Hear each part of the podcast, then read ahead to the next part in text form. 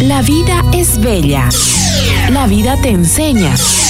La vida es un precioso regalo de Dios que merece ser disfrutado a plenitud y con integridad. Ha llegado mi tiempo, es tiempo de celebrar, es tiempo de sonreír, cantar al Dios de la vida, darle con gozo. Es tiempo de celebrar, es tiempo de sonreír,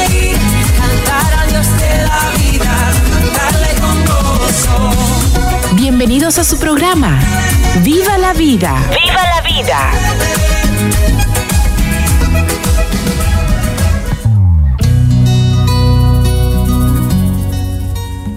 Es tiempo de celebrar, es tiempo de compartir en este su programa Viva la Vida. Muy buenos días a todos nuestros escucha que sábado a sábado están aquí en sintonía de esta hermosa y bendecida Radio Betania. Realmente es una bendición el poder llegar a ustedes, el poder estar acá, el que nos abran las puertas también para que podamos transmitirles a ustedes esperanza.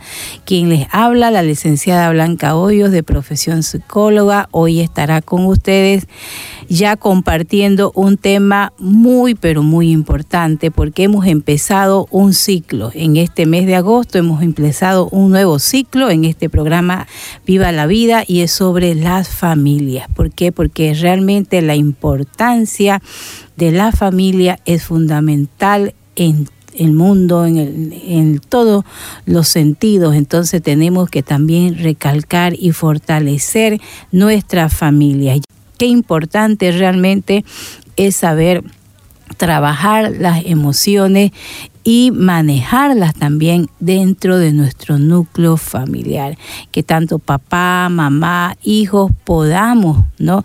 ir día a día creciendo juntos en estas emociones, ¿no? en estos sentimientos, en estas reacciones que cada día el ser humano experimenta, porque ustedes saben que el ser humano pues no es un ser humano solo físico, ¿no? es un ser humano integral, emocional, psíquico, que también siente, piensa y llora familia. Y tenemos pues a nuestro invitado que es el licenciado Luis Martín Saucedo Peredo. Muy buenos días, querido Martín. ¿No? También ya es parte de la Radio Martín, pero hoy él nos estará transmitiendo pues desde su profesión, de esta hermosa profesión que el Señor nos ha dado como ser psicólogo, muchos conocimientos que van a ser esenciales e importantes para toda la familia. Gracias, querido Martín, por estar en este programa Viva la Vida. Buenos días, Blanquita. Eh, buenos días también a todas las personas que nos están escuchando. Hay muchas personas me han venido comentando en el transcurso de la semana. Yo escucho el programa, a mí me gusta, a mí a los temas son interesantes y, y es verdad, ¿no es cierto? Querido Martín, nosotros desde nuestro ámbito profesional estamos viendo demasiada desestructuración dentro de la familia, ¿no? Hay muchos problemas, muchas crisis, muchas dificultades, ¿no? Familias quebrajadas, familias desintegradas y este programa justamente quiere en este ciclo aportar ahí a usted, papá, mamá, que está escuchando. Por eso hoy día, Martín, vamos a hablar sobre qué son las emociones, por qué, son, por qué es importante que nosotros sepamos qué, cómo reconocer y qué son las emociones. Muy bien. Vamos al concepto, digamos, ¿no? Eh, según Daniel Goleman, que es uno de los gurús del, del, de las emociones, de la inteligencia emocional, proviene del latín que significa emovere, ¿no? Eh, solo que es ET. Le quitaron porque para la pronunciación en español eh, no era, o sea, había como un choque, ¿no? Ahí. Entonces le quitaron, emo, le quitaron la T y quedó como emoción, pero es mover, o sea, es una reacción fisiológica para que haya una respuesta adaptativa a una situación. O sea, las emociones no es porque es que estés muy emocional, decimos, ¿no? Exacto. Es verdad, hay personas que, las que, que agarran las emociones o que sienten las emociones intensamente, como, como la película en dibujo animado. Así es. Pero también este, las emociones las sentimos todo. Ahora, que alguien las reprima, que alguien quiera mostrarse que, que las emociones no generan una acción fisiológica es meramente porque quiere mostrarse así, ¿no es cierto? ¿no? A eso se lo conoce como el síndrome de iceberg, por ejemplo.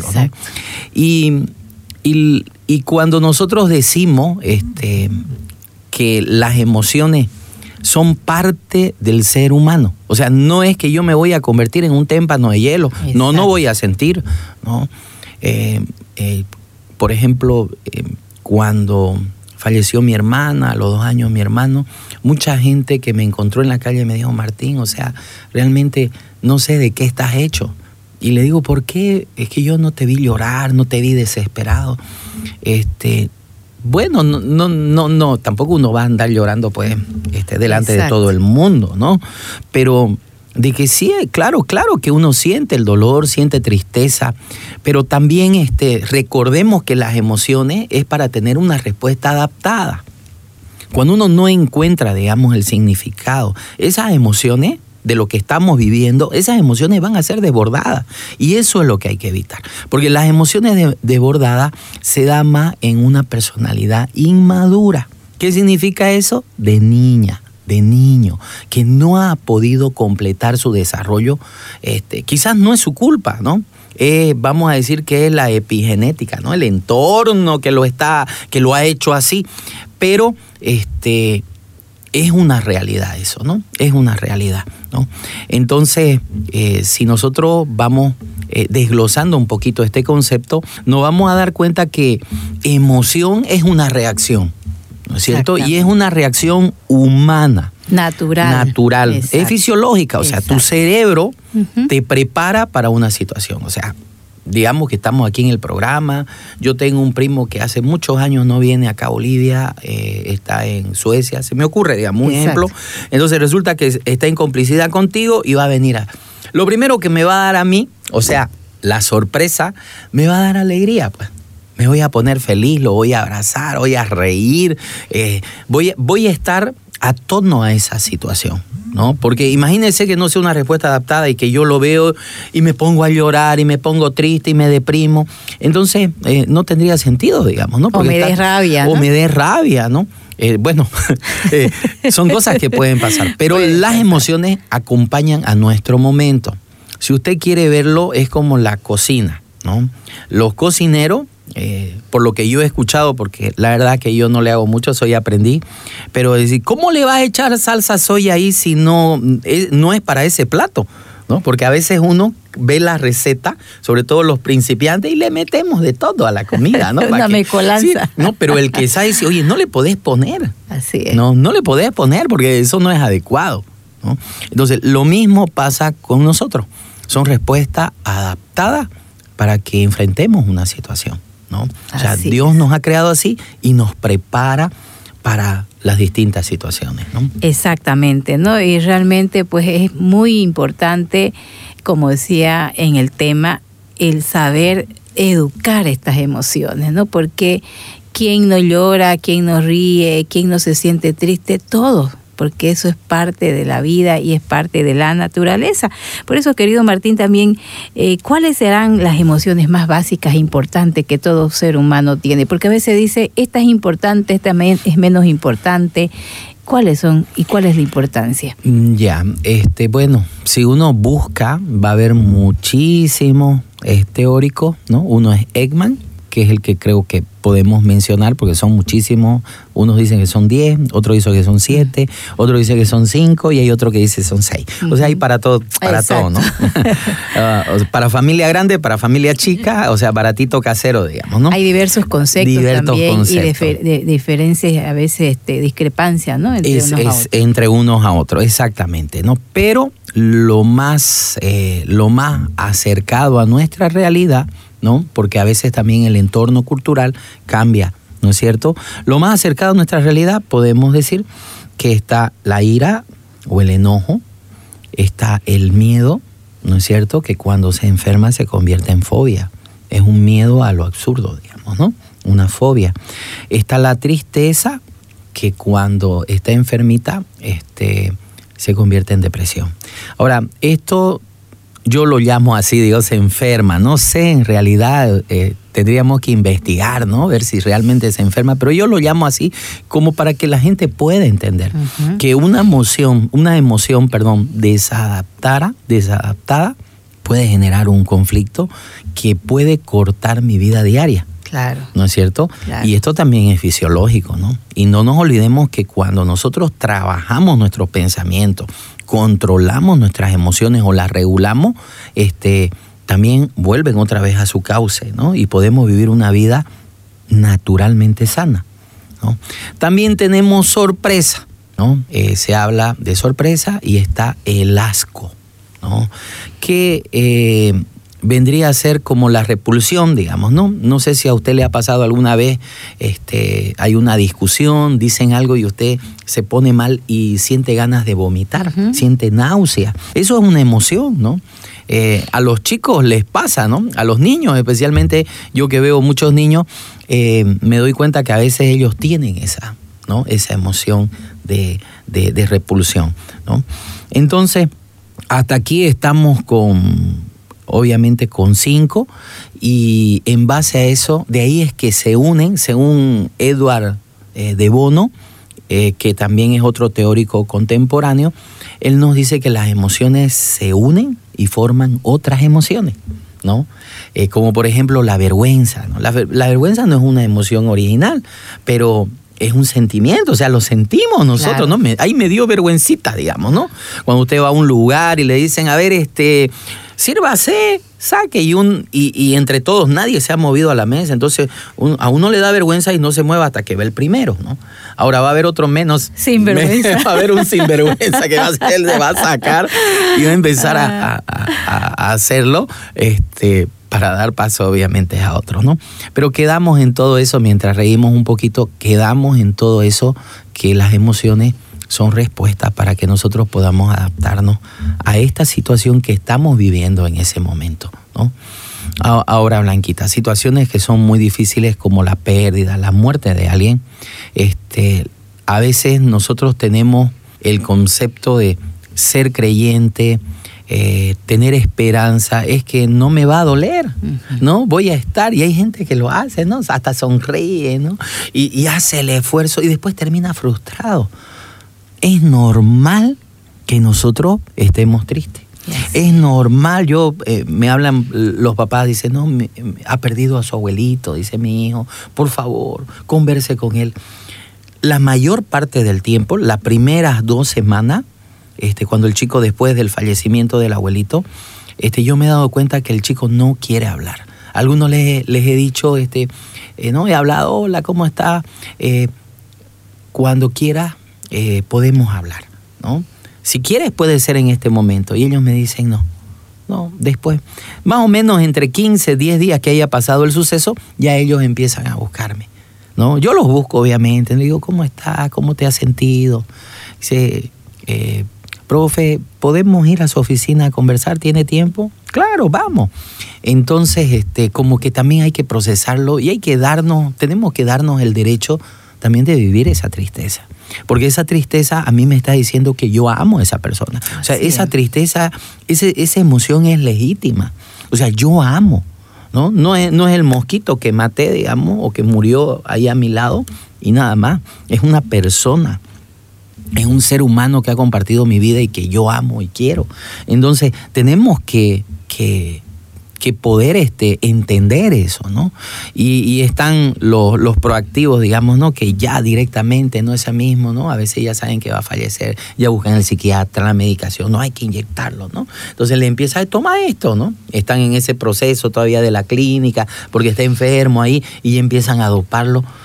Y a veces esos tienen un rebote tremendo, ¿no? Porque no, no lo han dejado vivir el momento. Sienten que no se han despedido. Mucha gente después tiene que hacer terapia muchos años porque no lo vivió el momento y siente que no estuvo ahí, aunque su cuerpo estaba. Entonces, eh, queridos hermanos, en, en pro, digamos, de que usted pueda este, sentirse sano, ¿no? Este, esto que estamos hablando, diciendo, compréndanlo, entiéndanlo, véalo desde el lado del el- desde el lado humano, porque el lado humano adentro está lo espiritual, ¿no es verdad? Porque nosotros no somos 100% espíritu, o sea, tenemos una parte humana, tenemos una parte espiritual. Y la parte es. humana Dios la puede sostener, pero hay que reconocerla, ¿no? Obviamente. Reconocemos que si has perdido el trabajo te vas a poner a llorar, te vas a poner triste, vas a tener este, emociones que quizás nunca las habías experimentado. Es natural. No tienes por qué asustarte. Tu cuerpo te está preparando para que busque otra cosa, para que esté preveyendo lo que va a venir. O sea, e- es, es así, digamos, ¿no? O sea, Dios nos ha dado esto para que nosotros pues lo administremos, lo manejemos y lo regulemos. Pero tenemos que aceptar cosas que son naturales, o sea, que no la vamos a poder cambiar. Y eso es ahí lo, lo, que, lo que en el día a día tenemos que trabajar justamente en las familias, querido Martín, ¿no? Porque nosotros como padres tenemos el, digo yo, el deber, tenemos ahí el papel importante desde, desde pequeño con nuestros hijos, saber conocer a nuestros hijos y saber reconocer sus emociones, acompañarlos en sus emociones y también ir regulando e educando, ¿no? Porque a veces nos pasa a nosotros acá en, en nuestra familia que decimos, vos sos un llorón, ¿no? Lloras todo el tiempo. No, pero no le preguntamos de repente, hijo, ¿qué te pasa? ¿Por qué estás llorando? O de repente, no lloré, porque vos sos hombre. Claro. Los hombres no lloran. ¿Cómo vas a llorar? Mira, te van a decir N, ¿no? Y ahí No, vamos reprimiendo, ¿no? Y, y el padre, ¿o por qué estás triste? ¿Mm? ¿Qué te pasó? ¿Te dejó la corteja? Y nos hacemos la burla de esa emoción. Entonces, también ahí, querido Martín, ¿por qué es importante el que nosotros en la familia eduquemos estas emociones? Es, es importante porque así el, el relacionamiento va a ser más sano, ¿no? Recordemos que la familia hoy en día está en crisis, está en problema y está fracturada. ¿Qué cosas la fracturan? El tiempo. No hay tiempo de familia. Entonces hay que tener un trabajo compensado, ¿no? El papá desayuna, yo escucho este, a muchos papás que dicen es que mi esposa trabaja horario continuo, entonces yo desayuno con mis hijos, o yo almuerzo con mi hijo, ella desayuna, y así, digamos, ¿no? Y ya nos vemos hasta la cena, ¿no? Entonces Así tienen es. un, un momento de... De encuentro, de ¿no? encuentro. De un encuentro momentito, o sea, eh, puede ser 10, 15 minutos, que un poco tacaño, pero es que es lo que es lo que hay. Así es lo es. que hay porque se tiene que trabajar para poder cubrir, digamos, bueno, lo que uno tiene alrededor, las necesidades. Y, y yo le digo, "Uy, si ustedes se encuentran y le dan que sacó mala nota, que está aplazado, que la profesora le llamó la atención, que eh, dejaron abierta la heladera, se descongeló y que tiene que llegar la mamá, y todo es una renegadera, este, no va a ser un, un bonito encuentro. Es más, hasta los chicos ya, ahí ya es la hora, digamos, prefiero irme a dormir, ¿no? No tengo hambre. Sí, me duele la barriga. ¿Por qué Así andan los niños? Es que me duele la barriga, ¿no? Eh, no tengo apetito. Están muriéndose de hambre, pero evita ese momento. Entonces, si nosotros no vamos a manejar esto, si nosotros no nos damos cuenta que más allá de todo lo que yo he dicho, ¿no? que los exámenes, es importante para que eso esté bien, el relacionamiento, ¿no? aprender a, controlar nuestras emociones y también a validar las emociones de los demás. ¿No es cierto? Porque como tú decías, a veces está llorando el chico, no quiere que lo vean. ¿Y por qué estás llorando? ¿No? Eh, anoche yo, yo tuve una experiencia con, con mis perritos y llegué y estaban, se habían cortado, se, meti- se escaparon, se metieron, eh, no sé, a un alambre cuchilla, pero tenían heridas grandes, abiertas y expuestas. Y ellos estaban llorando. Llegué yo, o sea, prácticamente dije, puchas, se murió alguien, digamos, ya uno empieza a buscar los rostros de quién puede ser, ¿no? Claro. Y digo, ¿qué? Me dicen los perros, los perros. Entonces agarré a ver, vení, velo. Ellos creían que le habían disparado a los perros, ¿no? Entonces creían que, que- que las heridas eran profundas. Entonces, a ver, vamos, primero este, busquemos agua, agua tibia, lavarle y mirar qué era. Ya me di cuenta que era solo el cuerito, digamos, ¿no? La, la herida que estaban sangrando, etcétera. Pero este, intentamos de que ellos sepan que está bien, de que está bajo control. ¿No es cierto? Y, y bueno, a veces a, uno de ellos, tú vas a decir, a ver, hijito, deja de llorar y ayúdame más bien, digamos, ¿no? O sea, a ver, ubiquemos, no, no, o sea, no están, todavía no están en el más allá, están en el más acá. Entonces, este, a ver, ayuden, ¿no? Porque a veces también están las conductas histriónicas, ¿no? Que antes se llamaban histéricas, pues se escucha muy feo, histriónico nomás, vamos a decir.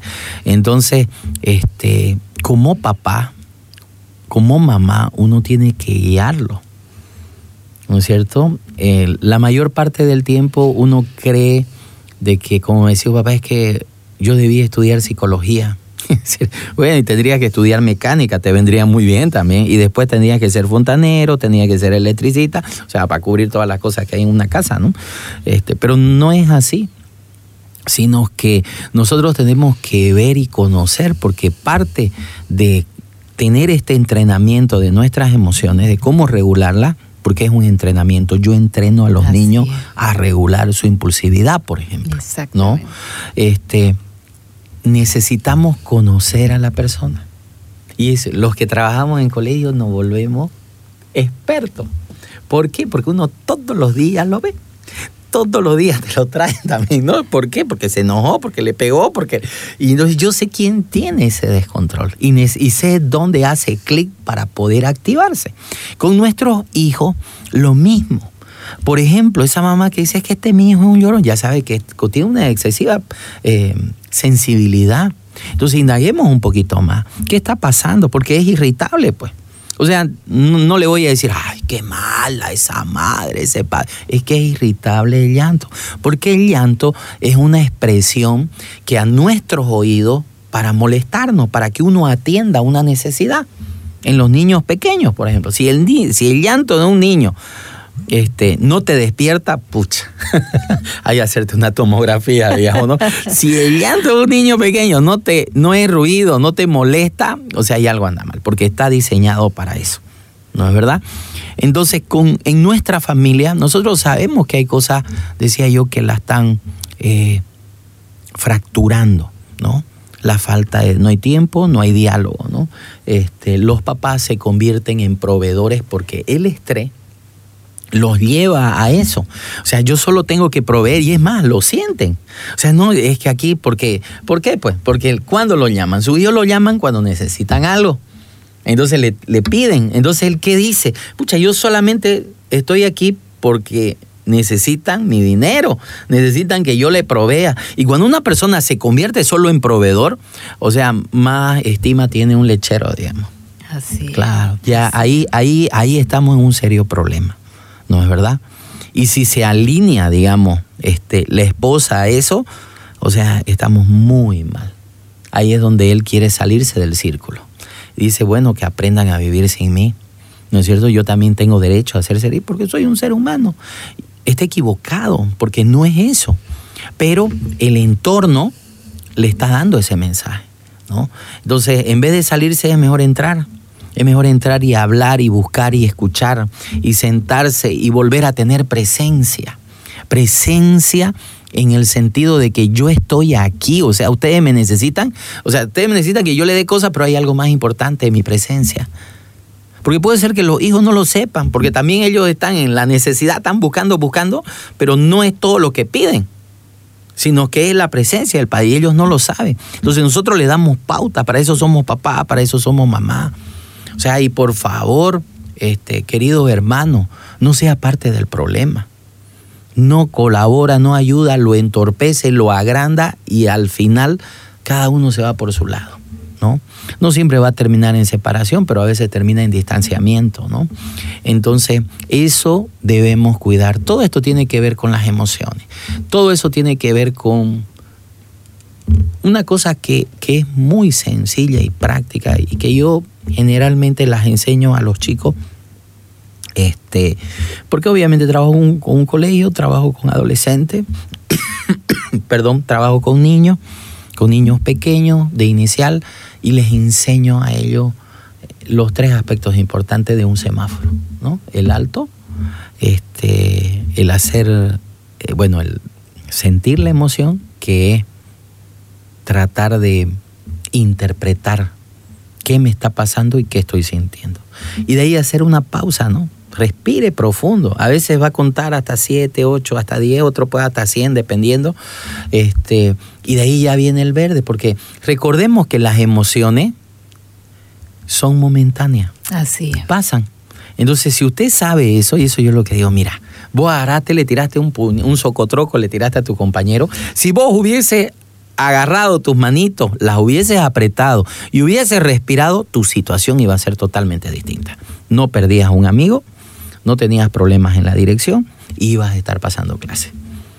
Pero como no lo hizo, se le viene, le llueve la capoveira, bueno, le llueve en el colegio, le llueve en la casa y le llueve con los amigos, porque ya el círculo están los que apoyan a él y están los que no apoyan a él. Entonces se le viene eh, una situación difícil, ¿no? Queridos hermanos, eh, pienso de que nosotros tenemos que este, indagar un poco más y tratar de irnos conociendo y conocer el entorno, ¿no? Por ejemplo, esto es dato, dato cuando charlamos, a veces creemos que tenemos, tenemos que tocar temas eh, muy importantes, entre comillas, en la familia, pero a veces se habla de uno.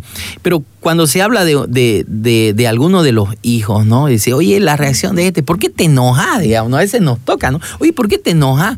No, si yo no me enojo, pero mira, este, exaltás, te pones colorado y ya vamos, ¿no? Vamos. ¿No? Y, él va diciendo, va diciendo, va dando pautas, ¿no? Y a veces los hermanitos están ahí, oye, yo no sé por qué vos te actuás así, a veces los más chiquititos quieren enseñarle a los más grandes. Entonces ahí vamos dando pautas y se aprende, pero tiene que ser sin burlarse para que haya esa confianza, ¿no? Porque esto es en base a la confianza. Nosotros confiamos y tenemos la posibilidad de abrir nuestro corazón para que otras personas lo vean. Así es, ¿no? Y es tan importante el que tú decías, Martín, el diálogo, el tiempo, el afecto, ¿no? Porque si ese hijo se siente amado, se siente querido, se siente valorado, apoyado, pues va a saber también demostrar sus emociones, ¿no? Estoy triste porque me pasó esto, porque me siento así, o estoy enojado, o tengo ira porque, qué sé yo, me da rabia esto, ¿no? Entonces, eso es también en familia trabajar, educar y sobre todo conocernos, ¿no? Tanto papá como mamá tenemos que tener ese tiempo para saber que nuestros hijos pues necesitan que nosotros como padres vamos conociendo por qué mi hijo reacciona de esta manera, ¿no? A veces decimos, yo no sé por qué se enojó, ¿no? Pero se enoja todo el tiempo. Entonces, ah, como decía, algo pasa, ¿no? algo sucede. Entonces, eso yo pienso de que en esta mañana, usted que está escuchando este programa, ¿no? también haga un análisis en casa, papá, mamá, tío, abuelo, quien vive con ese niño, de repente ese niño está presentando muchos problemas de conducta, ¿no? Es una, una, persona muy irascible, muy agresiva, tiene mucha ira, tiene mucha rabia. Entonces son muchas emociones encontradas que a veces lo vemos al niño problema, ¿no? Pero ese niño detrás de fondo tiene algo. Y ese algo es el que tenemos que nosotros como padres saber descubrir, ¿no? A veces lo llevamos al psicólogo y queremos que el psicólogo descubra lo que nosotros muchas veces no hemos descubierto en todo ese proceso de, de, de nuestra crianza, de nuestra educación, de nuestros hijos, ¿no? Continuamos con Viva la vida. Viva la vida.